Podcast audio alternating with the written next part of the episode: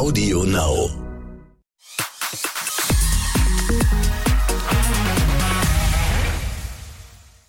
Vielfalt, das Thema, dem wir in der Woche der Vielfalt die nötige Aufmerksamkeit geschenkt haben. Ein Thema, für das auf den CSDs dieser Welt protestiert wird, weil Vielfalt und das gleiche Recht für alle einer der wichtigsten Bausteine ähm, sind für eine respektierende und akzeptierende Gesellschaft, in der wir alle ja leben wollen.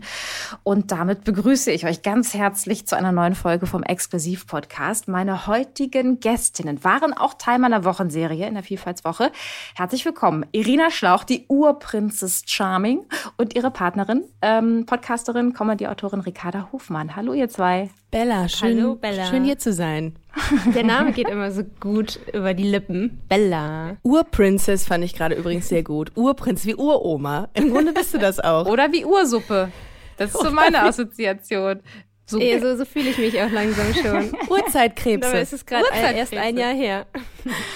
Ähm, Irina, du als erste Princess Charming, ähm, du warst ja damals auf der Suche im Fernsehen nach der großen Liebe. Wie ist das eigentlich gekommen? Ich weiß von Nikolas Puschmann, dass der beim Streetcasting weggeschnappt wurde, sozusagen. Wie ist das bei dir gelaufen? Ein bisschen anders, dadurch, dass ich Prince Charming, also das männliche Pendant schon kannte ähm, und das so gefeiert habe. Also als es damals ähm, er zuerst äh, TV Now, jetzt RTL Plus äh, gestreamt wurde, war ich sofort dabei, Fan der ersten Stunde, habe das so gesuchtet, habe geweint, habe gelacht und fand das irgendwie so schön, wie ähm, natürlich mit dem Thema auch homosexuelle Liebe umgegangen ist. Und als es dann irgendwann hieß, okay, jetzt kommt das lesbische ähm, Format, dachte ich mir, wie cool, also da ein Teil dazu beitragen zu dürfen, dass das äh, das Gleiche auch passiert ähm, für lesbische Liebe.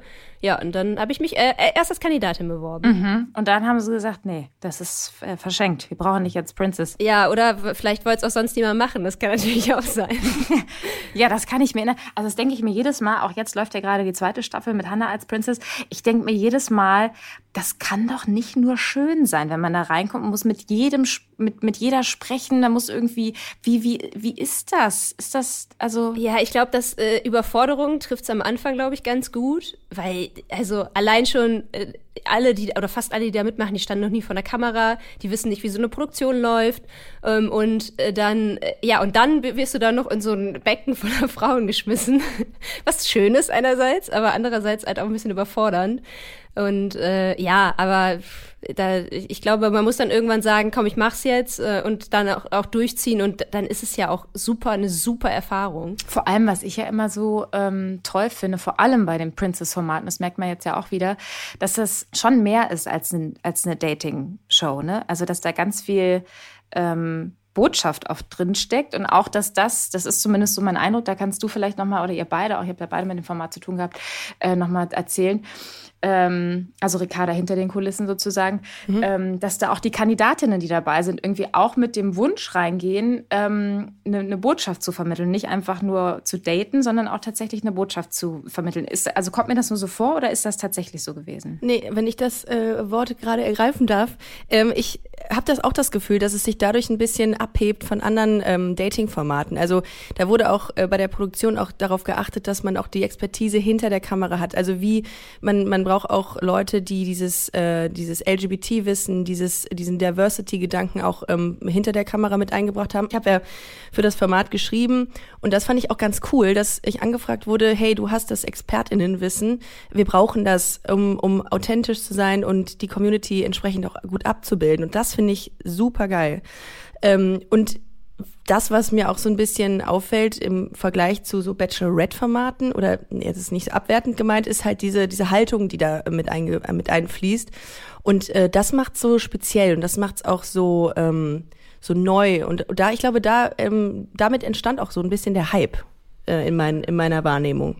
Ja, oder auch gemixt damit. Mhm. Sowas gab es äh, für, für lesbische Frauen bisher noch nicht. Ähm, und das war halt so neu für die. Natürlich äh, sind alle erstmal neugierig und gucken dann und merken dann, aber die hätten das, ich glaube, die Leute hätten das natürlich auch geguckt, wenn das jetzt nur reines Dating gewesen wäre. Aber irgendwie das macht es dann so spannend, ja. dass dann auch noch so aufklärerische ähm, Momente dazukommen.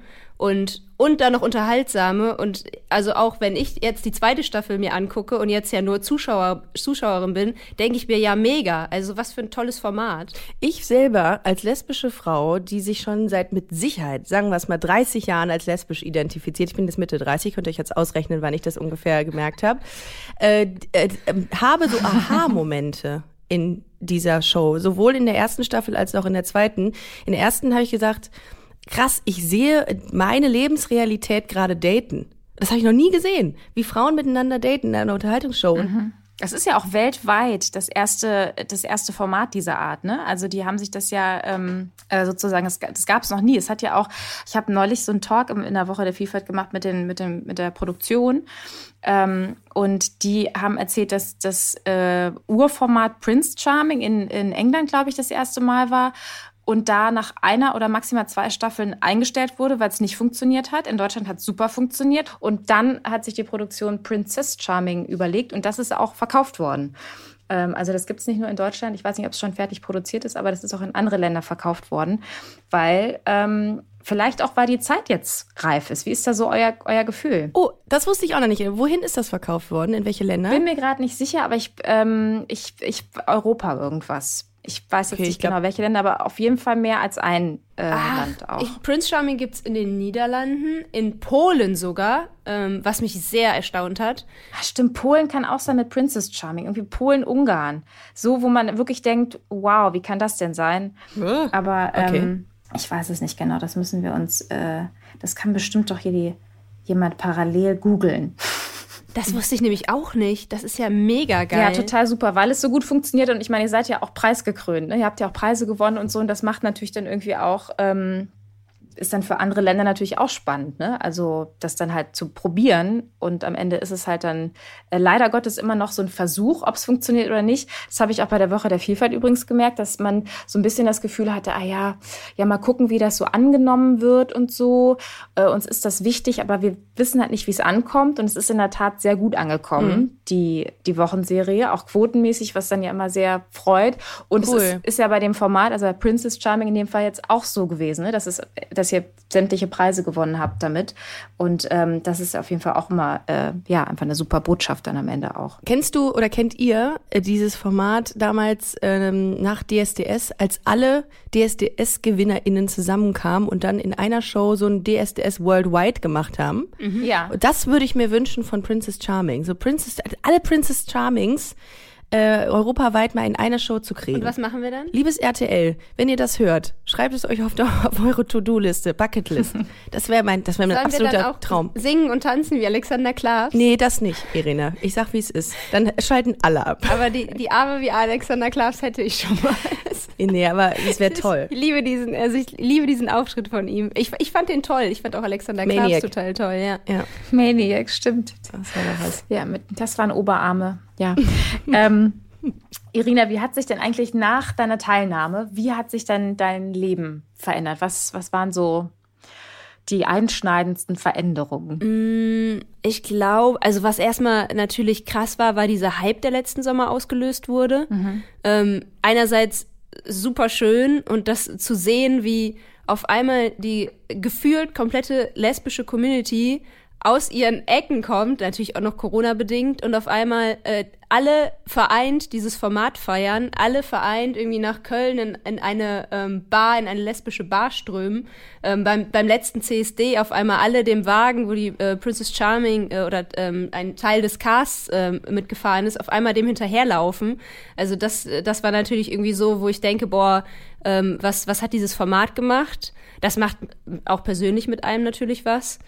Und äh, dann aber auch, ja, ich musste mich dann irgendwann äh, entscheiden, ob ich meinem alten Beruf noch in der Art überhaupt noch nachgehen kann. Mhm. Ich habe als Anwältin äh, gearbeitet und das setzt natürlich voraus, dass man viel Zeit investiert in den Job. Ähm, das, das ging leider irgendwann nicht mehr.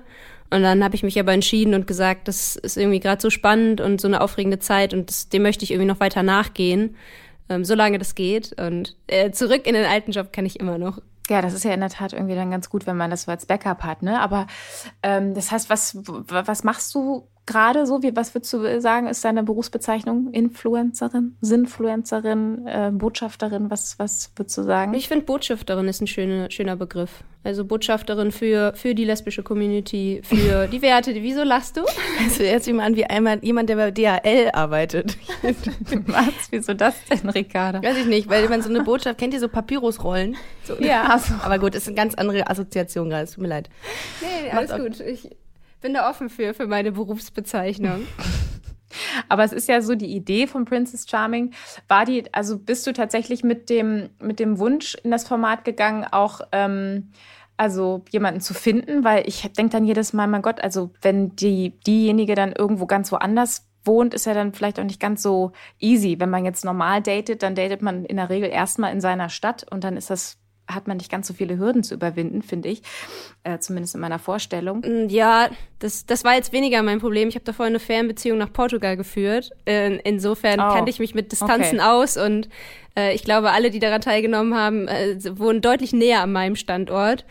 Ähm, und nee, also natürlich gehört das mit dazu, ähm, äh, äh, offen zu sein, dass da eine äh, ne- ne Beziehung ne, äh, und auch wünschenswert, dass am Ende eine Beziehung äh, bei rumkommt. Aber andererseits muss man da auch, glaube ich, realistisch sein. Dafür habe ich genug Bachelor- und Bachelorette-Formate vorher schon gesehen, dass es natürlich oftmals nicht klappt, ähm, weil dann, sobald man diese Bubble da verlässt, ähm, und äh, die, die ja wieder raus in der in der Realität ist in, in der normalen Welt, dann ähm, funktioniert es manchmal halt ja auch einfach nicht. Also, aber das ist, ich finde das auch gar nicht schlimm. Also ich weiß, dass da viele mitgefiebert haben und natürlich ist es schön, wenn am Ende da eine, eine Liebe bei entsteht. Aber andererseits steht, glaube ich, gerade Princess Charming für noch so viel mehr als einfach nur dieses Dating. Das stimmt. Absolut. Und am Ende, also ich meine, mit Lou, die ja die letzte, äh, ähm, die letzte ge gewesen ist sozusagen, die noch im, äh, dabei war, mit der hat es dann nicht geklappt. Aber am Ende hat Ricarda Princess Charming gewonnen, obwohl sie gar nicht mitgemacht hat. Ja, voll. Aber immerhin indirekt. Also, Es war so Ja, einfach, stimmt. dieser Job. Du, du musstest nicht ins Fernsehen gehen, du musstest nicht äh, da auf, auf Kreta Urlaub machen. Du, du konntest ganz entspannt von Deutschland aus Ich musste Hause. keinen Urlaub machen. Ah, das ist schön, Nee, ne? Wenn das dann das erspart bleibt, das mit dem Urlaub. Ja, oh mein Gott. oh, ich hätte auch jetzt noch im Nachgang hätte ich schon gerne mal gewusst, wie das so ist, äh, oder habe ich immer noch, äh, wie das so ist innerhalb der äh, Villa. Also ich ja würde hoffentlich eine dritte Staffel. wenn, Ne? äh, auf jeden Fall 100 pro. Es muss. Dann fliegt ihr beide mit als Backstage-ReporterInnen. Genau. Ja, das kann man doch vielleicht auch mal unser Bewerbungsvideo schicken wir gerne zu, unsere Vita. Ähm, nee, ich habe tatsächlich, ähm, wenn ich mir das auswählen müsste, ähm, Prince oder Princess zu sein oder Kandidatin, immer Kandidatin lieber, weil du dann viel mehr Fun hast. Ich glaube, du bist ja nicht alleine, ne, du hast nicht diese ganzen Struggle. Ich würde da, ich, äh, du hast den Pool, das, ah, nee, du hattest in deiner Princess Villa auch den Pool. Ja, ne? ich, ich bin, glaube ich, nur in der ganzen Zeit, hatte ich Zeit, zweimal reinzuspringen. also, das lieber, auf jeden Fall lieber Kandidatin. Aber ich hätte dich gerne als Princess gesehen, Ricarda. Ich würde nicht ernst genommen werden. Wieso? Die hätten mich alle nicht ernst genommen. Ich mich ja selber auch nicht. Ich hätte auf jeden Fall so eine ganz, ähm, so eine ganz emotionale Sequenz hätte ich gewollt äh, ähm, am Anfang bei der Vorstellung in so einem wallenden Se- Seidenkleid, äh, wie In Slow-Mo. in Slow-Mo mit einer ganz, also mit Glitzer so über mich, so One Moment in Time unterlegt. Auf jeden Fall, das wäre meins gewesen. Nee, ich glaube tatsächlich, ich hätte das nicht, ich weiß nicht, das wäre nicht so lustig. Also ich glaube, für mich wäre es irgendwie ein bisschen so, so, so ich hätte mich nicht ernst genommen. Es ist, glaube ich, auch in der Tat, Rika, äh, Irina, du hast es ja auch schon an, angedeutet, es ist auch, glaube ich, tatsächlich der anstrengendere Part. Man hat viel mehr zu tun, glaube ich. Ja. Ja, nee. Ja, das bin ich Einfach nicht. chillen, das Das ist eher so. Ricarda. Bella, hätt, hättest du dir das vorstellen können, Princess, äh, Princess zu sein? Nee, ich, bin- ich bin ja nicht so, was mein Privatleben angeht. Da bin ich ja sehr protective. Das ist korrekt. Und, ähm, und finde die Idee auch, also sagen wir mal so, ich weiß, glaube ich, zu viel über solche Produktionen, wie anstrengend das tatsächlich auch ist, als dass ich jetzt irgendwie Mhm. Ja. mich blauäugig in so ein Format begeben würde. Ähm, und auch aus anderen Gründen ähm, bin ich da eher Mhm. zurückhaltend, was das angeht. Aber ja, es ist schon, also es ist auf jeden Fall geil, dass es das Format gibt und auch geil, was wir vorhin noch besprochen haben, in welcher Form es sich auch unterscheidet von den ganzen Bachelors und Bachelorettes, die es so gibt, wo man, finde ich, durchaus das Narrativ, was da noch äh, protegiert wird, durchaus in Frage stellen kann. Und wo ich die Frage auch berechtigt finde, warum Bachelor um 20.15 Uhr auf RTL läuft und Prince und Princess Charming nicht. Aber das muss an anderer Stelle diskutiert werden. Ähm, aber ich finde es in der Tat diskutabel. Ja, äh, definitiv. Ähm, obwohl immerhin, äh, es, es, wird ja mittlerweile auch viel gestreamt. Also Total. ich glaube schon, dass, dass Princess Charming viele, viele Leute ähm, dank äh, äh, RTL Plus gesehen haben. Ich habe damals in meinem Podcast äh, Busenfreundin, by the way, äh, Hashtag Werbung, äh, habe ich äh, schon gesagt, ich ähm, wünsche mir ein Format wie Prince Charming, dann würde man es vermutlich Princess Charming heißen. Und dann hat mir eine Senderverantwortliche gesagt, Ricarda, das wird nie funktionieren, denn Lesben sind langweilig. Das macht man nicht, das wird nicht klappen. Und ich war so, wow. ich war, ja, ich war so ähm, so enttäuscht darüber, weil ich denke mal, ich habe ja nicht die Expertise wie Menschen, die schon seit 20 Jahren beim Fernsehen arbeiten. Mhm. Und da dachte ich auch lange Zeit, dass das stimmt und dass das niemals Realität wird, dass meine Lebensrealität mal abgebildet wird äh, in, in, in Form eines Unterhaltungsformats. Mhm. Und, ähm, und ich glaube, das ist so grundsätzlich so der Tenor auch gewesen vorher. Lesben funktionieren nicht. Es gibt nur die Lesbe, eine Lesbe, die in Glitzer-Onesies durch, durch irgendwelche äh, Shows läuft, wo man Torten ins Gesicht kriegt. Keine Ahnung. Aber ähm, das ist es ja nicht. Es gibt ja eine, eine Diversität innerhalb dieser lesbischen Community und die abzubilden, das ist ja, habt ihr ja alles gemacht, also das hat RTL Plus gemacht und das ist das Gute. Aber ich glaube auch, der Grund liegt auch einfach darin, ähm, weil ganz viele auch senderseitig einfach auch nicht wissen, wie so, also wie Lesben aussehen, woher auch, weil bisher halt genau. einfach keine Sichtbarkeit da war. Natürlich ja. kann man es dann schlecht einschätzen und wenn dann selber Klischees im, oder Vorurteile im Kopf sind, ähm, so ist eine Lesbe, klar, ne, dann, dann denkt man unterm Strich, okay, das würde jetzt nicht für so ein Format passen oder nicht so viel hergeben, dass man daraus eine ganze Sendung macht. Genau, wir wollen halt nicht immer im Baumarkt drehen. Genau. ähm, Obwohl, das wäre auch lustig. Ja, aber ja, stimmt.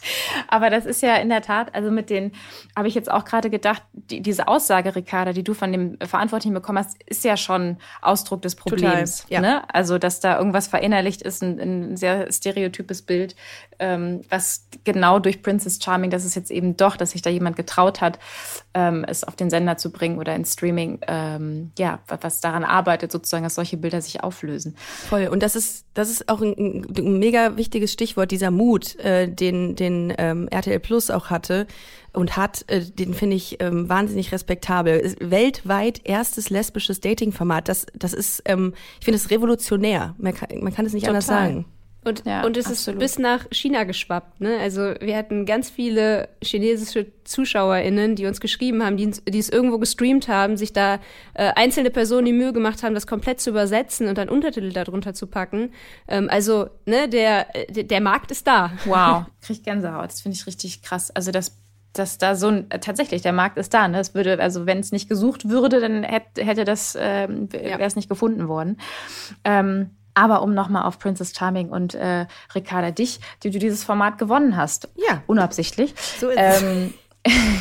Wie habt ihr euch denn dann tatsächlich kennengelernt? Weil innerhalb des Formats ja dann wohl nicht. Ja, das ähm, ist tatsächlich eine Frage, die wir sehr, sehr häufig kriegen. Und wir haben äh, uns zur Aufgabe gemacht, das in unserer Live-Show zu thematisieren, damit wir nichts vorwegnehmen. Das ist wie so ein Cliffhanger jetzt gerade. Ich kann so viel verraten, dass wir uns privat schon ein bisschen kannten und ich, wie gesagt, ähm, geschrieben habe für das Format. Und dann haben wir immer gesagt, es ist so eine ähm, Geschichte, die wir, die wir in, in Love is Live, wir haben so ein Live-Format und da gehen wir mit Miri, ähm, Miriam Boawina auf Tour. Auch Kandidatin bei Princess Charming. Absolut Kandidatin der Herzen. Und da revealen wir quasi unsere Dating-Geschichte gemeinsam mit Miri, die auch eine ähm, eine Partnerin inzwischen hat und mhm. äh, heben uns das ein bisschen für diese Live-Show auf. Ich weiß, es ist unbefriedigend, äh, Bella, ich weiß. Gerade als Journalistin äh, kann ich mir gerade vorstellen, dass es sehr unbefriedigend ist. Aber äh, so, so handhaben wir das, dass wir es da mal erzählen. Und wir haben ja eh Werbe, Werbewochen hier gerade. Ähm, hat sich ja schon sehr früh abgezeichnet. Wann seid ihr? Im Herbst seid ihr, glaube ich, auf Tour, Das ne? ist sehr gut, dass du fragst. Ähm, ich hätte gar nicht gedacht, dass du fragst jetzt. Äh, 15.10. sind wir im Karlswerk in Köln. Also, Ach, wenn ihr das hört äh, und, und unsere Dating-Geschichte hören wollt, kommt vorbei. Kommt das vorbei, dann lohnt sich live mit. Ja, ähm, inzwischen Bitte mitschreiben. Inzwischen wohnt ihr ja auch schon zusammen, wie man eurem Instagram entnehmen kann. Ist ja, ja. auch so ein gängiges Klischee, ja. dass ähm, lesbische Frauen sofort quasi zusammenziehen. Mhm. Ähm, welche Klischees gibt's da noch? Die ihr äh, vielleicht auch erfüllt direkt mit? Ähm, Irina hat sehr viele Turnschuhe. Ist ich finde, das die macht ein Klischee? Ja, ich glaube, du machst äh, äh, und du hast ähm, so ein Outfit eines einer Fußballerin. Du hast so ein Fußballoutfit. Du du du dem, dem Sport gehst du ja noch nach. Ein Ich ja nicht. Trikot, Trikot nennt man sowas Ach, übrigens. richtig, genau, richtig. Da war es doch. Ich habe keine Ahnung von Fußball, aber ich finde, Irina äh, erfüllt das Fußballklischee auf jeden Fall. Hm. Ja, und dann, wir, wir haben zusammen schon einen Hund, einen kleinen Hund. Also da gibt es, glaube ich, einiges, was, was zutrifft. Aber ich, mit- ich finde ja Klischees auch irgendwie schön. Ähm, Ich auch. Im Gegensatz zu Vorurteilen. Also Mhm. in, insofern ähm, kann, kann ich da immer drüber lachen. Sehr gut. Klischees. Ähm, was, was können wir noch sagen? Sehr pragmatisch bin ich eingestellt. So in, äh, wir, wir ziehen jetzt zusammen in eine, eine neue Wohnung. Wir ähm, wohnen jetzt gerade noch bei mir und wir planen gerade unsere neue Wohnung. Und gestern haben wir einen Kleiderschrank ähm, zusammengestellt und äh, Irina sagte mir ständig, ich möchte es nicht so pragmatisch, ich würde es gern schön haben. Und bei mir ist es eher umgekehrt, mir ist so Optik egal. Also nicht bei Frauen äh, jetzt, ne? aber, aber wir reden jetzt vom Kleiderschrank. Aber wir sind Pragmatismus ist mir ist ein großes Thema, dass alles so seine Ordnung hat und das ähm, das sind da sind wir ein bisschen Das unterschiedlich. ist kein lesbisches Klischee, oder? äh, Pragmatismus bei Lesben natürlich, die haben doch immer diese Sipphosen äh, bei zum Wandern und Aber so. dann bin ich auch dafür, dass du den Schrank alleine aufbaust. Das ist Nee. nämlich gerade auch so ein Nee. Thema, ob äh, wir den selber aufbauen oder ähm, aufbauen lassen. Nee, also wenn, wenn du so pragmatisch bist, dann kannst du ihn auch direkt selber aufbauen. Na gut. Na gut. Ja, die, die Baumarktfrau in der Beziehung, die muss natürlich auch den, den, den Schrank aufbauen. Ja. Ja, was irgendwie auch. Ja, also ich finde Klischees auch äh, irgendwie unterhaltsam, ne, weil man sich ja irgendwie in Teilen immer, immer sich oder jemand, den man kennt, wiedererkennt. Aber am Ende ist das natürlich auch etwas, also ich glaube, innerhalb der Community kann, ist es okay, wenn man, ähm, dass man sich da unterhalten fühlt. Aber ich glaube, so ganz grundsätzlich ist das natürlich auch sehr nah dran am Vorurteil, ne?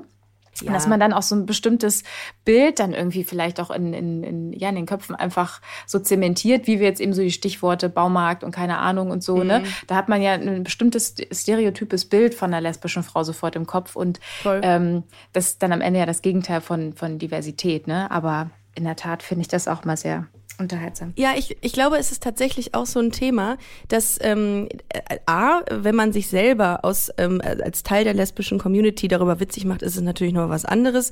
Und B, ähm, äh, ist das auch ein, ein sehr unterhaltsamer Zugang. Also ich merke an den Reaktionen meiner Community aus dem Podcast oder aus Live-Programmen, dass die das gar nicht schlimm finden. Und ähm, ich glaube, ähm, dieser Humor, dass man sich darüber lustig macht, der ist, der tut auch mal gut, weil wir, es ist sehr, also gerade wenn man irgendwie in, im Zusammenhang mit der LGBT-Community Themen anspricht, ist es so, oftmals sehr schwer und man muss sich sehr vorsichtig sehen, was man sagt, wie man sagt. Und ich glaube, das lockert so diese Kommunikation zwischen Menschen auf, indem man vielleicht ähm, mal so einen Witz macht und sich selber nicht zu ernst nimmt und alles mit dem Augenzwinkern sieht. Also das ist so mein Zugang zu dem Thema und ich glaube, dass, dass das gar nicht so verkehrt ist manchmal. Aber du hast recht, das, äh, man muss aufpassen, dass es nicht in, in Vorurteil übergeht. Das, da, da sind die Grenzen fließend. Ja. Es ist auf jeden Fall eine Brücke, da gebe ich dir total, Total. recht. Also, Ja. Mhm. weil die braucht es halt einfach sehr oft. Ne? Und dann ist das tatsächlich irgendwie ein ganz guter Zugang. Ähm, ich habe mal äh, recherchieren lassen, dass es äh, Ende 2020 in Deutschland 163.000 gleichgeschlechtliche Ehepaare gab. Ähm, das, ich weiß nicht, wie es euch geht. Das kam jetzt, ich hätte jetzt mit weniger gerechnet. Das fand ich jetzt irgendwie. Ah, ich hätte sogar noch mehr. Ich hätte mehr auch mehr gerechnet. Ja? Ja. Ja, schon. Ich finde 163.000 sogar wenig. In Deutschland oder jetzt nur für. In Deutschland. Das ist, finde ich, wenig. Krass. Okay. Aber ist das Thema, ähm, es, äh, wollt ihr euch da einreihen in diese Zahl? Wollt ihr die 163 und 1 werden in 2022 noch? Ich habe das schon kommen sehen. Ach, guck Die mal. Frage. Das ist Äh, das analytische also- Gehirn von der Irina, das Rechts, äh, das Anwaltsgehirn, was direkt schon antizipiert. Die kann halt Ja. sehr gut antizipieren, ja. Wir haben eine diplomatische Antwort jetzt auch schon parat Aha. gelegt dafür. Nein, aber ich meine, auch das ist, glaube ich, wahrscheinlich auch ein Klischee über, äh, von Lesben, dass sie natürlich sehr schnell über Kinderwunsch und auch äh, Themen wie Heirat sprechen. Also natürlich haben wir auch diese Themen schon abgearbeitet. Oder? abgehakt schon. Also, weil es alles passiert ist, heimlich. Wir haben schon geheiratet, wir waren in Las Vegas, wir haben eine riesengroße, nein, haben wir nicht. Nein, das, da- das nicht. Aber ich glaube, bei, ich glaube, da sind wir uns schon einig, dass wir beide mal heiraten wollen. Bei mir ist es weniger, ähm, weniger, also ich, nochmal anders, anders formuliert, ich glaube bei mir, ich finde diesen, äh, dieses Fest schön. Also ein, ein Fest zu haben, ähm, in dem die Familie zusammenkommt, die engsten FreundInnen, um dann zu sagen, ey, ich habe da jemanden gefunden, mit dem möchte ich mein Leben äh, verbringen und das dann zu feiern. ähm, aber den, ja, aber ich, ich muss es, glaube ich, nicht ähm, zwingend mit dir machen wir gerade. ja, ist okay, Irina. Ich, mir geht's anders, aber ist okay. Ja, wie ja. siehst du das denn? Ich bin auch so unromantisch formuliert. Mhm. Ich finde, äh, es ist auch total schön, so einen Moment zu haben. Ich äh, finde auch immer total ähm, beruhigend, wenn Leute irgendwie sagen, mir geht's so gut in dieser Ehe und mein, mein, mein äh, ich habe diesen Ring und gucke mir den Ring an und es ist einfach ein schönes Gefühl. Ich finde, solange man sich wohlfühlt, ist das ähm, absolut ein, ein schönes, ähm, ein schönes Thema. Also heiraten ist eine schöne Sache. Aber, aber ich, ja. sorry, dass ich unterbreche, aber wäre es für dich was ein politisches Statement auch zu sagen? Ähm oh, ich glaube, in dem Moment ist mein Privatleben nicht politisch, sondern es geht um mein Wohlbefinden. Weil, weil letzten Endes muss ich ja die restliche Leben, mein restliches Leben mit dir verbringen und nicht die Gesellschaft, die das dann sieht. Muss vor Stimmt, allem. Es tut mir total leid, dass das so klar klingt. Das, ich will, ich würde wollen, wenn ich. Ach, egal. Jetzt ist auch egal. Ella schafft es auch noch, dass du mir heute hier in diesem Podcast Also, liebe machst. Irina, wir sitzen jetzt hier.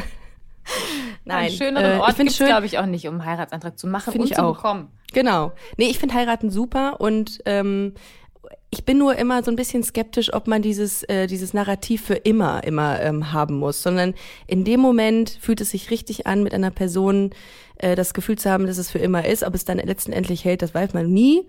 Aber ähm, es fühlt sich auf jeden Fall zum aktuellen Zeitpunkt sehr, sehr gut an. Dann sollte ich schnell den Antrag machen, höre ich darauf. ja, und solch, äh, wir können Ricarda ja auch ein bisschen beruhigen. Es gibt neben der rechtlichen Institution Ehe auch das rechtliche Tool Scheidung. Also für immer muss es gar nicht sein. Aber, Aber die, ist so teuer, Bella. Die ist so ja, teuer. Gut, man kann ja einfach direkt schon was zur Seite legen. Jeden ja, Monat. Einen harten Ehevertrag äh, mit mir geben. Ja, mhm. du willst, du wirst, wäre ein Knebelvertrag, wäre das mit dir. Du willst da echt so, so zehn Klauseln reinbauen, dass ich nicht mal atmen darf irgendwie neben dir. Aber ich finde das in der Tat, weil das auch, äh, Irene, du warst das, glaube ich, gesagt hast, ähm, dass das auch so ein Klischee ist, dass man, dass lesbische Frauen sehr schnell über ähm, so elementare Themen sprechen. Ich finde das total ähm, erwachsen. Mhm. Also ich finde irgendwie so eher diese Idee, dass man, dass man da keine Ahnung, wann erst drüber spricht. Also ich meine, das hat ja auch was mit Kennenlernen zu tun. Wie steht man denn zu gewissen Themen? Ich finde das total äh, wichtig. Mhm. Also wie schlimm ist das, wenn man irgendwie jahrelang eine Beziehung pflegt und das irgendwie um diese Themen so ein bisschen drumrum tänzt, weil man denkt, oh Gott, oh Gott, nachher, also mit was für einer Angst am Ende dann auch. Also was ist die Idee, es nicht anzusprechen und nicht ja. durchzusprechen? Finde ich auch. Weil das ist doch total wichtig zu wissen, wie man dazu steht, wenn, wenn einem die Beziehung ernst ist. Ne? Also ja. wenn nicht, dann why, aber wenn sie ernst ist finde ich, gehört das total dazu. Ja, ich finde auch so grundsätzlich, wenn man jemanden kennenlernt und, ähm, also für mich persönlich, ich spreche jetzt nur für mich, und jemand direkt irgendwie Kinder ausschließt in seinem Leben, dann hm. ist das hm. für mich, glaube ich, auch kein, kein Zukunftsmodell, weil ähm, die, diese, diesen Wunsch habe ich schon also ich persönlich und ähm, finde, dass das, also es würde für mich nicht funktionieren, wenn jemand sagt, nee, auf keinen Fall, will ich nicht. So mhm. und ähm, das ist dann, das stimmt, da hast du vollkommen recht, dass es äh, gut ist, wenn man das frühzeitig anspricht, um auszutarieren, ob das für einen in Frage kommt. Ja. Und das ist jetzt auch wieder so ein bisschen, also Klischee äh, slash Vorurteilstalk.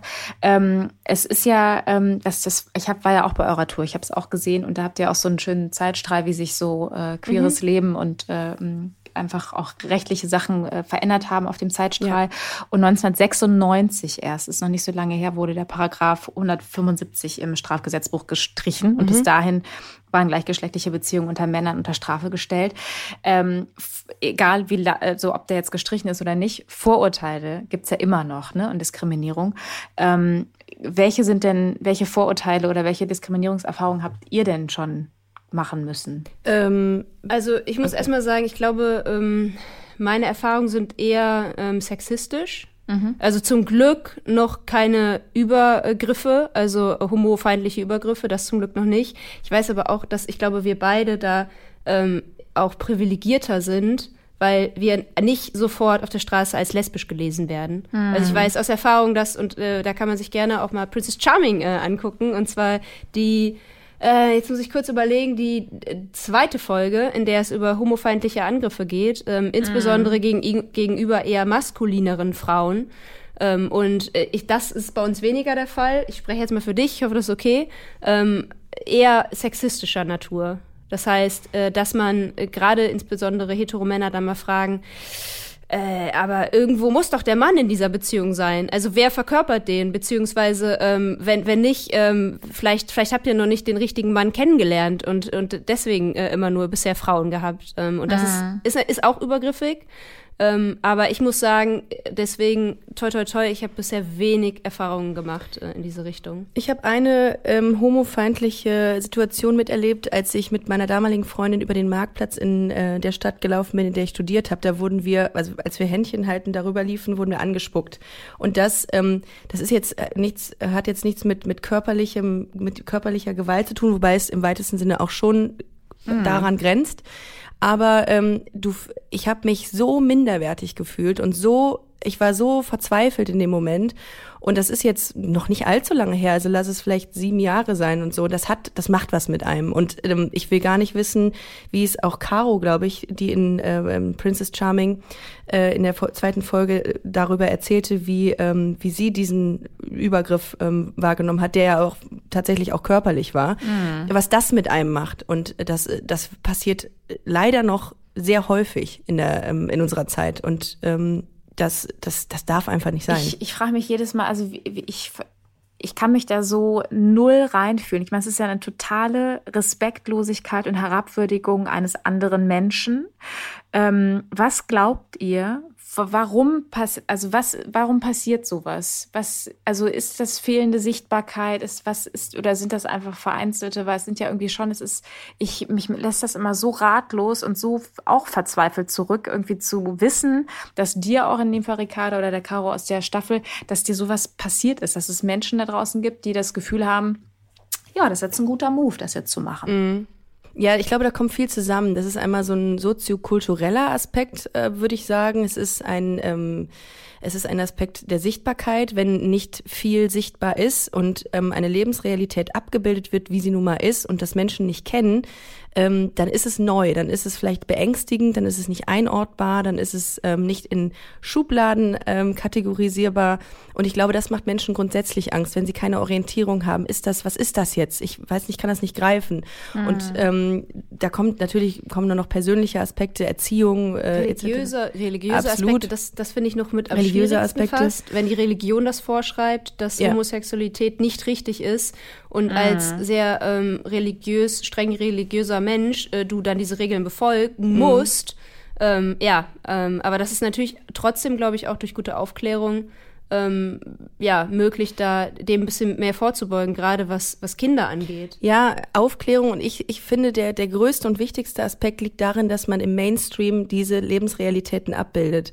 Und da sind wir auch schon wieder bei Princess Charming. Das passiert auf so eine ähm, sensible und schöne Art, dass Menschen damit aufwachsen und auch jüngere Leute damit aufwachsen und sagen, es ist selbstverständlich, natürlich gibt es so ein Format. Und vielleicht muss es irgendwann auch nicht mehr als ähm, als explizites Dating-Format äh, ausgeklammert oder beziehungsweise deklariert werden.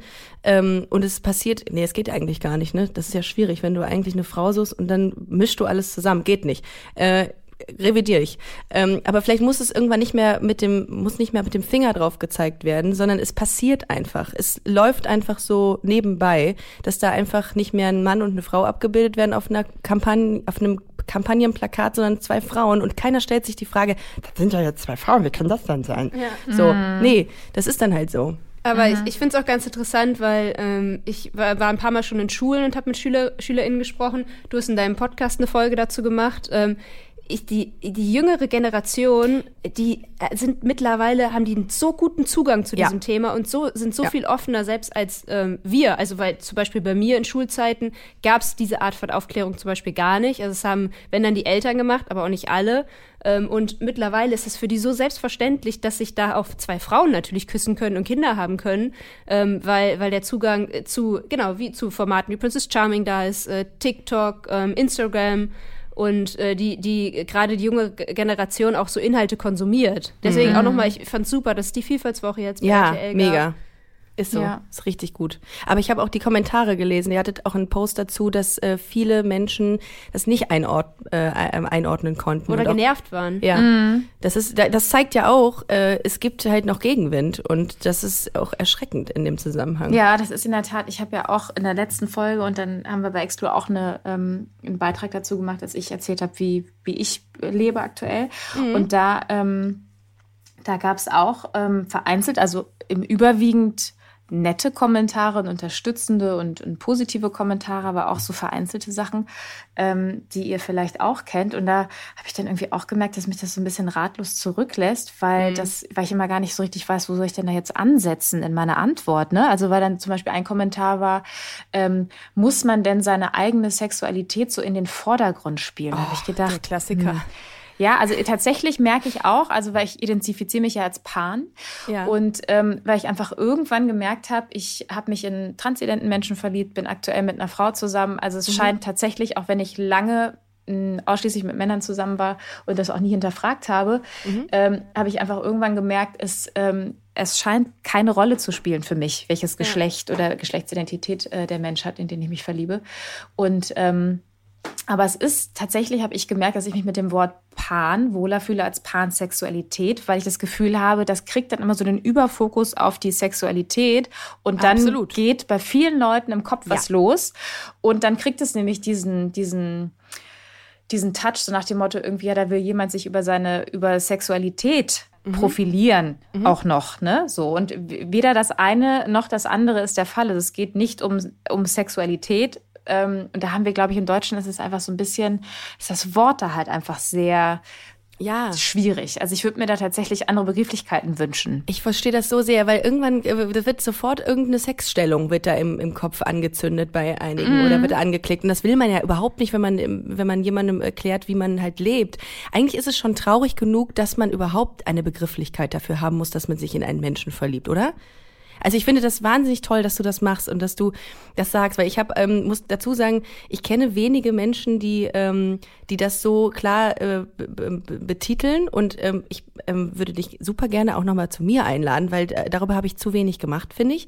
Ähm, mhm. Es ist eigentlich bräuchten wir keine Labels, weil wir lieben einfach. Punkt. Und das ist mhm. doch egal, wen und äh, wie. Und dann, dass Leute, das ist aber in unserer Gesellschaft geschuldet, dass wir es machen müssen, weil ähm, jetzt noch weil ich glaube, wir müssen es betiteln, damit Leute das verstehen, diesen Zugang kriegen. Und ich hoffe irgendwann, dass wir es dass wir es nicht mehr machen müssen.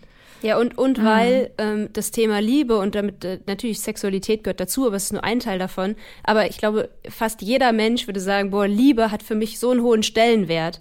Ähm, und auch die Liebe zu meinem Partner oder zu meiner Partnerin. Ja. Und natürlich sind das Themen, mit äh, denen wir uns dann auch beschäftigen. Und äh, Sex gehört ist als ein Teil dazu, aber da gehören dann noch viele, viele andere Dinge mit dazu. Wie, beispielsweise, wie, wie möchte ich irgendwie leben? Ähm, wie, möchte ich Kinder haben oder nicht? Und natürlich ist das ein Teil von uns. Äh, und äh, solange wir das Gefühl haben, als wir, sage ich jetzt, queere Menschen, dass wir noch nicht gleichgestellt sind mit hetero Menschen, ähm, solange werden wir auch noch dafür kämpfen und um Aufmerksamkeit ähm, halt äh, suchen. Ja. Mhm. Oder wie man einen Schrank aufbaut. Das sind auch die Themen, die uns beschäftigen. Ich habe vor einiger Zeit mal gehört von einer Frau, die gesagt hat, äh, das Lesbischsein ist das Langweiligste an mir, mm. weil die immer darauf reduziert wurde. Ja. Und irgendwie fühle ich das. Weil so, ich meine, ich habe auch meine Struggle wie jeder andere Mensch auch. Und dann ist es einfach nur mit einer Frau, habe ich diese Struggle oder diese, diese tollen Minuten oder diese tollen äh, Zeiten, Minuten. diese, diese guten Zeiten. Die wenigen schönen Minuten, nein, die wir bisher in unserer Beziehung hatten. Jeder, also das, wie, wie du es gerade gesagt hast, wir haben im Grunde die gleichen Sorgen und äh, Momente wie andere. Mm, Nur, dass es total. den gleichen Geschlecht langweilig sind wir. Es ist aber ja so, ne, das, das ist das, wo ich merke, dass mich das auch betroffen macht, ähm, dass wenn man über Homosexualität spricht, dass sofort in den Köpfen der Leuten, der Leute die Schlafzimmertür aufgeht, statt vielleicht das Wohnzimmer. Ja. Also weil es ja. ja. auch darum geht, mit wem sitzt oh. man denn irgendwie auf der Couch und guckt sich irgendwie Serien an oder mit wem frühstückt man morgens. Und ähm, oh, das ist aber eine geile Beschreibung, finde ich. Das, das ist eine geile Beschreibung. Ja, das, also das ist Hammer. der Teil, der mich immer, ähm, wo ich immer merke, wenn Leute im Kopf die Schlafzimmertür von mir aufmachen, weil ich jetzt das erzählt habe, dann stimmt wen, also bei mir nicht notwendigerweise stimmt bei mir etwas nicht, sondern vielleicht bei demjenigen, dem bei denen diese Bilder aufgehen. Ne? Ja. Und solange das so ist, weil wenn es draußen, ähm, äh, keine Ahnung, bei uns auch bei Exklusivmeldungen ja auch gern gesehen, der und der Promi ist mit dem und dem jetzt zusammen, mhm. da passiert ja auch nicht dasselbe. Und solange ja. das bei gleichgeschlechtlichen Paaren zum Beispiel oder welche, welche Kombination auch immer, mhm. sofort die Schlafzimmertür aufgeht, ist es für mich immer der Indikator dafür, dass wir halt eben da noch nicht sind, wo wir ähm, sein dürfen. Irgendwann, hoffentlich. Ja, ne? Stimmt. Aber ähm, ich habe eine Frage an euch, weil ihr, ich bezeichne mich ja gerne als Baby Gay. Ähm, mhm. Äh, wenn, mhm. wenn ich, weil ich habe das jetzt neu, ne? Ich bin ähm, auch mit meinem äh, Ex-Partner äh, transident ähm, äh, als Heteropaar gelesen worden ja. Mhm. und habe dementsprechend äh, draußen, wenn wir, wenn ich unterwegs war, nie irgendwelche Blicke bekommen. Und ihr habt das ja auch beschrieben, dass ihr alleine getrennt voneinander sozusagen auch nicht notwendigerweise als lesbisch gelesen werdet. Mhm. Aber wenn ihr miteinander unterwegs seid und Händchen haltet oder euch äh, einen Kuss gebt auf der Straße oder so, dann ja schon. Mhm. Ähm, wie nehmt ihr das wahr? Da, also wie, für mich ist das neu. Ich habe das Gefühl, das ist auch ähm, so ein innerer innerer Struggle auch ein bisschen, weil ich jetzt spüre, dass ich, was ich vorher für Privilegien hatte. Ja, und okay. ähm, ah. Ähm, dass ich mich nicht seltsam angucken lassen musste, sozusagen, sondern dass niemanden irgendwie äh, aufgeregt hat, in Anführungsstrichen, wenn ich irgendwie meine damaligen Partner an der Hand hatte oder geküsst habe. Wenn ich jetzt aber meine aktuelle Partnerin an der Hand habe oder küsse, dann ähm, ernte ich Blicke. Ich, ah, hast, denkst du, das ist so oder dass du nur das Gefühl hast? Weil ich weiß, als ich das äh, erste Mal eine Freundin hatte und mit der dann, das war damals in Düsseldorf, Händchen halten rumgelaufen bin, habe ich immer das Gefühl gehabt, alle gucken mich an. Alle finden, boah, krass, okay, das, das, das ist eine Lesbe, da sind, oder das ist ein lesbisches Paar. Ja. Mittlerweile habe ich das nicht mehr, weil ich glaube, viel auch ähm, im eigenen Kopf dann passiert. Also klar, man muss dazu sagen, ähm, Ricardo und ich, wir wohnen in Köln. In Köln ist es keine Sensation, wenn zwei Frauen Händchen halten über die Straße gehen oder zwei Männer. Ähm, das sieht in anderen Städten bestimmt nochmal anders aus. Aber ich habe gar kein schlechtes Gefühl mehr ähm, damit. Mm. Okay. Also es kann natürlich sein, dass ich da, dass sich das ein bisschen potenziert durch meine Empfindung, aber ich merke, dass sich da was tut in mir, dass ich das am Anfang überhaupt nicht hatte und dann, als dann irgendwann ähm, eine, ähm, sich jemand umgedreht hat nochmal und nochmal länger geguckt hat, dass es dann doch nochmal irgendwie, dass ich das Gefühl hatte, okay, das ist mir so vorher noch nicht passiert. Ne? Äh, kannst du einschätzen, was das für Reaktionen sind? Also sind das dann positive oder eher negative? Oder einfach nur, ah, oh, da ist was, das kenne ich nicht. Also eher letzteres. Ich würde, also okay. es gibt natürlich auch, also sexualisiert worden sind wir auch schon mal als Paar, ne, dass man dann entsprechende Kommentare kriegt, ähm, so. Das ist ja, ist mir vorher auch noch nie passiert, logischerweise. Also alleine als Frau schon, da wird man ja auch äh, laufend, was schlimm genug ist, sexualisiert. Aber als Paar, also dass meine Liebe sozusagen sexualisiert wurde, das ist eine neue Erfahrung für mich, die ich sehr befremdlich finde, muss ich sagen. Ja, das, das ist so etwas, was mir gar nicht mehr auffällt in, ähm, in, in Interviews oder auch in Podcasts, wenn ich darüber rede, dass natürlich immer so ein Pfeifen hin und wieder, also Catcalling betrieben wird oder auch, ey, mm. Bock auf einen Dreier. Habe ich schon eh, habe ich schon oft gehört. Mm. Ganz oft. Das ist nämlich schon gar nicht mehr wahr, aber natürlich ist das auch eine Form der Diskriminierung oder der, der Sexualisierung. Aber äh, das ist bei mir so, also nicht, nicht drin, aber das ist schon dass ich da schon gar nicht mehr drüber, äh, drüber spreche, wenn ich, äh, wenn das mir auf der Straße passiert, wenn Aber wir unterwegs sind. Traurig, dass man ähm, das einfach so als gegeben irgendwie hinnimmt. Ja, voll. Hm. Total. Habe ich nur gerade dran gedacht, als, als ähm, Bella das sagte, dass ähm, ihre Liebe sexualisiert wird. Ja, also das ist, das ist oft. Ja, aber es ist auch so ein bisschen so, wie man, äh, wie, wie ich es auch immer wieder, wenn man sich bewusst macht, traurig finde, was man so als, als Frau alleine, ne? Also was man da so sexualisiert mm, ja, total. und was man sich dafür äh, für Sprüche und so und keine Ahnung anhören muss oder was weiß ich. Pay Gap, da gibt es so viele Sachen. Ich kenne keine, ich kenne keine Freundin, Bekannte, der nicht schon mal sowas passiert ist, dass sie irgendwie, dass irgendjemand ihr auf die Pelle gerückt ist, dass sie mal irgendwie an den Arsch gegriffen wurde. Es gibt einfach fast kaum jemanden, mit dem ich mal geredet habe aus meinem Bekanntenkreis, der so eine Erfahrung gemacht hat.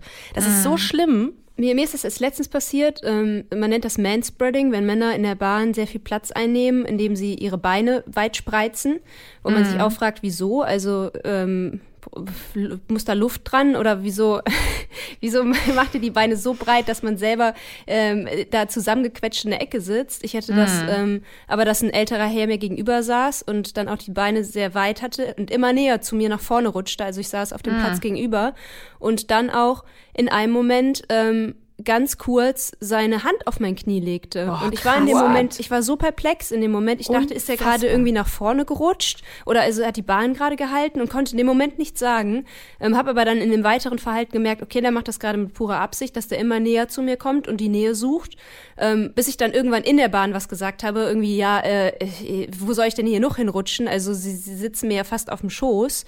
Ähm, und ihn auch nochmal tatsächlich dann, als ich gegangen bin, als ich ausgestiegen bin, mich aber sicher gefühlt habe, weil halt noch viele andere ähm, Leute in der Bahn saßen, ihn nochmal darauf angesprochen habe und er dann äh, sich sogar entschuldigt hat, was ich einerseits gut fand, aber gleichzeitig gemerkt habe, dass das für den Alltag ist. Dass es halt ah. genug Frauen geben muss, die nichts sagen, wo er das ja. machen kann, ja. weil das für ihn so eine Selbstverständlichkeit hatte. Ja, okay, da ist jetzt mal eine, die macht jetzt mal den Mund auf. Ja gut, dann äh, sage ich jetzt mal Entschuldigung. Ne? Ich weiß, dass das ja nicht richtig ist, aber ich mach's trotzdem. Ja. Und das war, das war so erschreckend, weil es ganz viele gibt, die nichts sagen können ja. in dem Moment, weil die so perplex sind. Ich habe ähm, ich hab eine ähnliche Erfahrung gemacht in, im Rahmen meiner ähm, meines Jobs. Ähm, da, das war ein sexueller Übergriff, der aber ähm, nicht so weit ging, dass es irgendwie ähm, dramatisch wurde für mich, aber ich habe das angezeigt. Ich habe das äh, dem Betriebsrat damals gemeldet und ähm, er wurde dann auch entlassen, weil ich gesagt habe, dieser Mensch hat äh, mich umarmt, nicht mehr aus seiner Umarmung rausgelassen, die Tür hinter sich abgeschlossen, ah. hat von äh, hat erzählt, das habe ich auch schon mal im Podcast erzählt, weil ich auch gesagt habe, ey, was muss man erzählen? Äh, um andere Menschen dafür zu sensibilisieren, es zu sagen. Und das, das Schlimme an der ganzen Sache war, ähm, als ich das, also mein damaliger Arbeitgeber hat sofort reagiert und hat sofort äh, Konsequenzen getroffen. Es war auch alles belegbar. Ich habe alle Screenshots davon und ähm, und auch die eingeschickt. Aber das das Miteinander innerhalb des Unternehmens war schwierig. Ich habe ähm, Nachrichten bekommen, beziehungsweise mit KollegInnen gesprochen, die sagten, naja, also ganz ehrlich, der hatte ja jetzt nichts getan, so ne. Also das war ja, und du musst dir denken, der hat Kinder und eine Familie. Jetzt hat er keinen Job mehr. Das war die Reaktion. Ich so, ähm, dieser Mensch hat eine eindeutig eine Grenze übertreten und mich in eine Situation gebracht, in der ich Angst hatte. Und das ja. habe ich gesagt. Und dann wird man als Opfer geschämt. Genau, und das ist, und, und dann war sogar, und jetzt sind wir nochmal beim Thema äh, lesbisch sein, hieß es sogar, ähm, ich hätte das extra gemacht, um, keine Ahnung, mich auf, um, um Aufmerksamkeit zu kriegen. Bis dahin wusste aber in meinem Unternehmen niemand, dass ich lesbisch bin. Also das war ja überhaupt nicht in meiner Intention. Mhm. Also dadurch, dass ich auch nicht auf Männer stehe, ähm, war das so ein, so ein fast, fast ein lustiger Moment in dieser dramatischen Situation, als es dann hieß, aber die, die ist doch, hat doch eine Freundin. Also das, das kann nicht sein. Und das ist, das war krass einfach. Mhm. Ja, da ist einfach tatsächlich, also da muss noch auf, auf ganz vielen Feldern, was so Diversity und Vielfältigkeit ja. angeht, irgendwie was passieren, ne? bis wir wirklich alle ähm, auf Augenhöhe uns bewegen als Gesellschaft und ja. da keine Unterschiede gemacht werden zwischen Mann und Frau und ähm, homosexuell, heterosexuell oder wie auch immer, ne? welche Hautfarbe, welches Alter. Ähm, ja, da ist noch ganz schön viel ganz schön viel Weg zu gehen. Und was so die unsere Community angeht, die LGBTIQ Community, ähm, sind wir ja gerade mitten in der äh, mhm. Pride Season mhm. und auch äh, CSDs überall und so. Ähm, wie wichtig ähm, sind euch CSDs? Was, was für ein, für ein Gefühl habt ihr zu den, zu den Paraden? Also gerade der CSD in Köln ist für mich ein Muss erstmal, äh, dahin zu gehen, damit zu demonstrieren und äh, auch gleichzeitig zu feiern, was bisher schon so die in den letzten Jahrzehnten erreicht wurde. Und ähm, ich kann das, also man nennt, man nennt ja Pride, nennt das Ganze ja Pride und ich kann das sogar nachvollziehen. Also ich habe in dem Moment auch so ein Gefühl des Stolzes, ähm, dass ich gar nicht so richtig beschreiben kann, woher das kommt. Aber es ist halt ein absoluter Safe Space, äh, in dem du dich da bewegst und äh, emotional, berührend, aber auch gleichzeitig irgendwie lustig. Und du, du kommst mit so vielen Leuten zusammen, die du teilweise nicht kennst ähm, und alle feiern irgendwie oder kämpfen so für die gleiche Sache. Und ja, ich, das macht mich immer emotional. Also wir, mm. dieses Jahr werden wir mit auf dem Wagen dabei sein. Das ist natürlich immer nochmal eine ganz eigene, äh, krasse Erfahrung, wenn wenn da irgendwie, wenn du mit den Leuten auch, äh, die, die dann nebenher laufen, die mit denen zusammen feierst und dann so alle siehst, ne, weil, weil du auf, mit auf dem Zug bist. Ähm, ja. Also ich, ich weiß gar also gerade CSD ist äh, klar, man kann sagen, oh, es ist ja immer nur immer in, in dieser Phase. Ähm, schade, natürlich wäre es schöner, wenn die Aufmerksamkeit ähm, auch ganzjährig da wäre. Aber andererseits ist es auch wichtig, dass es so komprimiert ist, weil dadurch ähm, die größte Aufmerksamkeit erreicht wird. Genau. Mhm. Wie geht's dir, Ricarda? Was ist dein Gefühl zu, ähm, zu den CSD-Paraden? Ich sehe das ähnlich. Ich habe ähm, so ein Gefühl, was ich innerhalb dieser Zeit verspüre, sonst nie gefühlt. Also so ein Zusammenhalt, es ist ein sehr starkes Gefühl der Solidarität. Irgendwie ist ähm, es ist ein ganz ähm, ganz eigenartiges Gefühl, weil man das Gefühl hat, ähm, hier kann dir gar nichts passieren. Du kannst wirklich, pff, es ist egal, wie du bist, wie du aussiehst. Es ist einfach so viel Liebe im Raum oder äh, da auf, auf, den, auf den Straßen. Und das ist super schön. Und ähm, insbesondere, wenn ich mir jetzt Oslo angucke, ist das ein, ein, ein, ein so trauriger Fakt. Und es ist so, so furchtbar für mich, dass genau Menschen, die dieses Gefühl in diesem Moment haben, ähm, in so eine Situation gebracht werden, wie ne, was da passiert ist, mhm. dass ich mir vorstellen kann, ähm, ja, dass jetzt erst recht, jetzt müssen noch mehr Leute auf die Straße gehen und sagen, wir, wir, wir lehnen uns gegen Hass äh, auf und äh, lassen das nicht zu. Und äh, ja, wie gesagt, es ist ein, unfassbar einzigartiges Gefühl, auf den CSDs dieser, diese, dieses Landes zu sein. Mhm. Ich habe mich gerade gefragt, ob dieses, dieses starke, diese starke Emotion, ob die vielleicht auch daher rührt, weil man da, also äh, Irina, du hast Safe, Safe Space äh, genannt eben, weil man da so deutlich spürt, ähm, was einem sonst fehlt mhm. und wo, wo man so ein bisschen schon irgendwie auch so den Blick dafür verloren hat. Ne? Also was, was Ricardo, was du vorhin auch meintest, ich merke das schon gar nicht irgendwie, dass ich, ähm, dass meine Liebe sexualisiert wird, ähm, weil das so normal leider ist oder sich so selbstverständlich anfühlt und es eigentlich gar nicht selbstverständlich ist und man das irgendwie auf diesen, in diesen, ja, wenn dann ja so viele queere Menschen irgendwie da an, an einem Ort sind, alle irgendwie man von jedem weiß, dass jeder weiß, wie man sich fühlt und man dann eben nicht ähm, irgendeine eine Randgruppe ist, sondern die Masse dann mhm. tatsächlich mhm. und einmal dieses Massengefühl hat, wie jeder andere es immer hat. Ne? Und, und es sind ja nicht nur queere Menschen, das ist ja auch das Schöne beim CSD. Es kommen ja auch ähm, ganz viele sogenannte mhm. Allies, also Verbündete, die sagen, ähm, ich, liebt, wen ihr wollt und ich supporte das. Und wenn äh, da jemand diskriminiert wird, dann gehöre ich auch zu, der, zu dem Teil, der dann sagt, nee, das geht nicht. Mhm. Und das ist irgendwie das Schöne. Also ich weiß gar nicht, wie viele jetzt erwartet sind für Köln. Ich glaube, es sind unfassbar viele, mhm. die, die ja. kommen. Ja. Und ja. das ist, das sind natürlich nicht äh, viele queere Menschen, aber auch ein ganzer Großteil, der dann da ähm, mitfeiert und mitdemonstriert. Also mm. meine Mutter zum Beispiel, ich glaube, diese kommt nicht dieses Jahr, ich glaube, es ist noch ein bisschen zu voll wegen Corona, aber die mhm. hat auch mhm. gesagt, boah, ich würde so gerne mal äh, das Ganze miterleben. Mm. Haben eure Eltern euch eigentlich schon immer supportet? Habt ihr da Glück gehabt mit euren Families? Ähm, ja, bei meinen Eltern ist es so, ich bin recht konservativ aufgewachsen. Also das Thema Sexualität hatte jetzt nicht so den großen Raum. Und mhm. entsprechend ähm, haben meine Eltern jetzt nicht so den Zugang gehabt, als ich mich geoutet habe dazu. Das, ich versuche immer möglichst ähm, möglichst milde mit ihnen, äh, also was das diese Zeit angeht, umzugehen, weil ähm, in dem Moment ist es natürlich hart für ein Kind, ähm, gesagt zu bekommen, dass das irgendwie nicht richtig ist und nicht so nicht nicht gesellschaftstauglich. Aber meine Eltern hatten ja auch einen Grund, das zu sagen, weil sie Angst hatten, dass es mir schlecht geht in ähm, mit mit dieser äh, ja mit dieser sexuellen Orientierung und sie hatten Angst, dass ich mir im Leben schwer gemacht wird.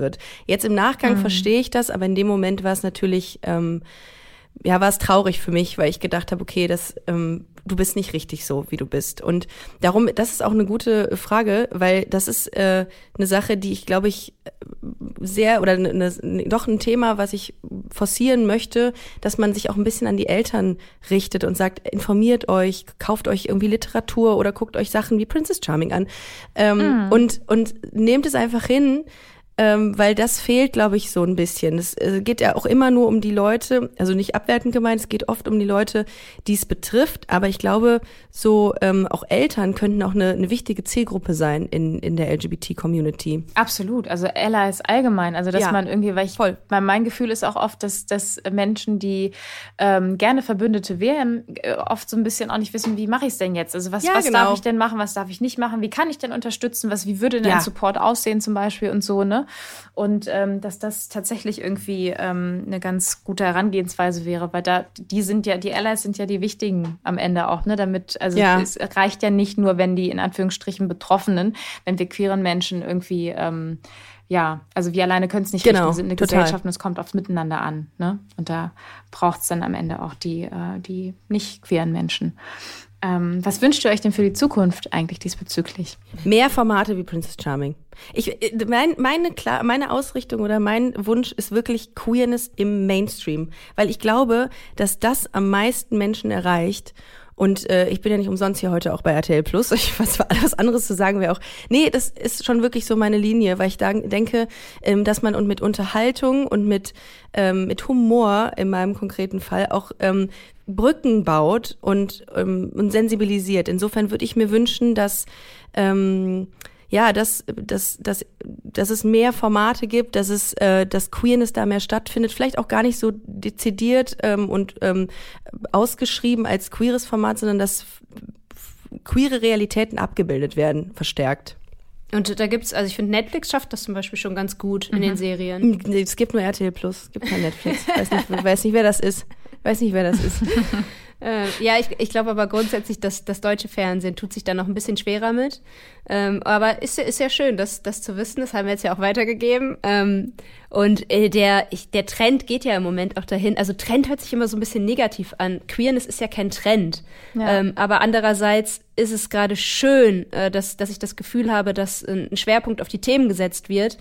Auch wenn es manche da nervig finden. Aber ja, unsere Gesellschaft ist divers und das irgendwie genauso ja. abzubilden, ja. ähm, egal wo. Und das, das, ist für mich halt auch, sollte auch im Fernsehen stattfinden. Mhm. Und, äh, und für mich ist noch, ich würde mir noch wünschen, dass ähm, das Thema Aufklärung auch noch mehr angegangen wird. Also mhm. dass noch mehr ähm, in Schulen darüber aufgeklärt wird, was, für, was es für vielfältige Lebensmodelle ähm, gibt und wie vielfältig unsere äh, Gesellschaft ist. Ähm, und ich glaube aber auch, dass da mittlerweile die jüngere Generation schon ähm, uns deutlich voraus ist. Ja, das ist auch mein Gefühl tatsächlich. Und das, ich habe auch so ein bisschen, ich setze viel auf die, auf die jungen Leute irgendwie da draußen. Ja, ja total.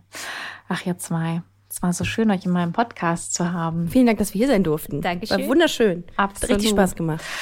Ja, und ihr wart ja, ich habe es schon erwähnt, auch zu Gast äh, bzw. Teil meiner Wochenserie zur Woche der Vielfalt. Das könnt ihr mhm. natürlich auch gerne ähm, streamen bei RTL Plus oder auf wip.de, da haben wir es ja auch nochmal reingestellt.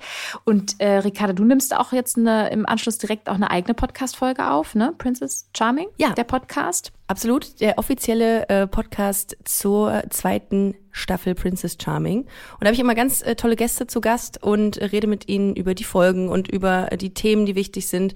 Und das kann ich sehr empfehlen. Also wenn ihr äh, nach diesem Podcast hier Lust habt, noch einen weiteren Podcast mit meiner engelsgleichen Stimme zu hören, dann äh, switcht rüber und klickt euch rein in Princess Charming der Podcast. Genau, exklusiv auf Audio Now. Es ist ja ist hier eine Werbefolge hier heute ganz offiziell. Da müssen wir ganz viel Werbung machen für alles Mögliche. Dauerwerbesendung. RTL Plus, VIP.de, Audio Now, Busenfreundin, ähm, eure Tour, alles. Sehr gut. Ähm, ja, und wenn ihr ähm, exklusiv den Podcast äh, hören wollt, ihr wisst, jeden Samstag gibt's eine frische Folge. Macht's gut. Tolles Format, tolles Format. Kann ich nur ganz kurz, äh, muss ich, ne, muss ich noch mal dranhängen, finde ich großartig. Habe ich immer geguckt. Ähm, Irina schämt sich neben mir, Maribel auch alle. Im Grunde du auch, Ella. aber es ist wirklich ein gutes Format. Ich liebe das. Unterhaltung pur. Tschüss. Tschüss. Tschüss.